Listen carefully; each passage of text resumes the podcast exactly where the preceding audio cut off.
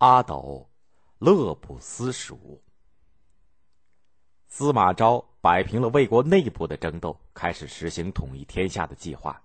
首先就是要灭掉蜀汉。当时的蜀汉，诸葛亮在世的时候，刘禅事事听从他的安排。待到诸葛亮一死，刘禅顿时觉得失去了主心骨，不知道该怎么办，竟然宠信宫中的一位宦官黄皓，自己却不理国事，只知道寻欢作乐。而蜀汉的大将军姜维则屡屡出师伐魏。一心想恢复中原，他不顾将士疲劳，连年征战，使得老百姓们负担重极了，叫苦连天。司马昭看见伐蜀的机会已经到了，派钟会率领十万人马攻打蜀国。姜维接到情报以后，马上通知刘禅。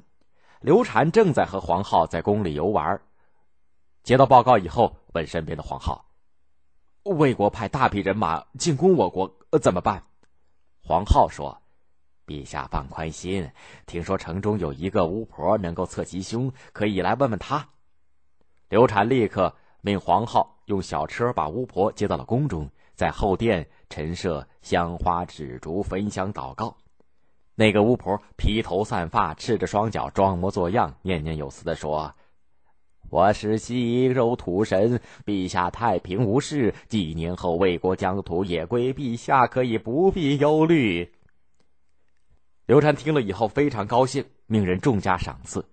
自此以后，他也不再听姜维的说法，只是和黄浩在宫中宴饮作乐。姜维的告急文书都被黄浩收起了以后藏了起来。刘禅一心思玩乐，毫无察觉。魏国的大将军钟会、邓艾等兵分十余路，浩浩荡荡的杀向了蜀国。蜀国虽然有大将姜维、张翼、廖化等等。但是因为黄皓听信巫师之言，不肯发兵，最后寡不敌众，只能退守剑川，也就是现在的四川剑阁。魏军也一时无法攻破蜀军把守的险关要隘。邓艾看见蜀军主力守在剑阁，亲自带了五千的精兵，不穿衣甲，手执开山利斧，从高山峻岭当中强行开出了一条小道，人不知鬼不觉的直奔蜀国首都成都。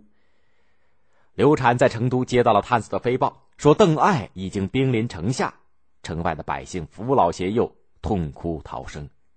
刘禅惊慌失措，竟然不顾群臣的反对，命人写降书，竖降旗。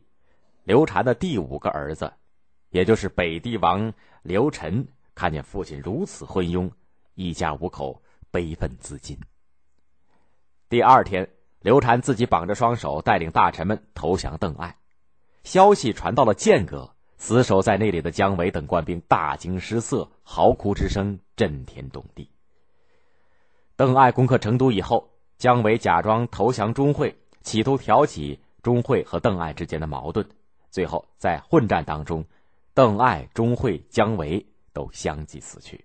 司马昭看见成都混乱，命人把刘禅接到了洛阳，封他为安乐公，赐给他金钱、美女、住宅。刘禅安下心来，渐渐忘了亡国的痛苦。一次宴会上，司马昭命蜀人上场演蜀戏，蜀国的官员触景生情，一个个低下头去。想想国破家亡，做了俘虏，还在敌国观看家乡戏，不由得滴下泪来。唯独刘禅抬头看得非常起劲儿。司马昭看在眼里，问刘禅：“你还想念蜀国吗？”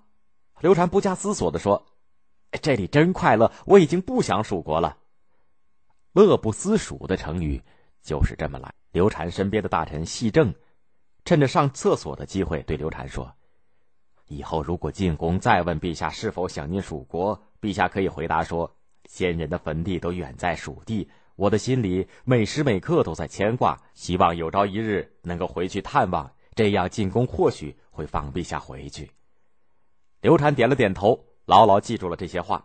等到司马昭又一次问他是否怀念故土的时候，刘禅微闭眼睛，装着哭泣的样子，以细正的话作答。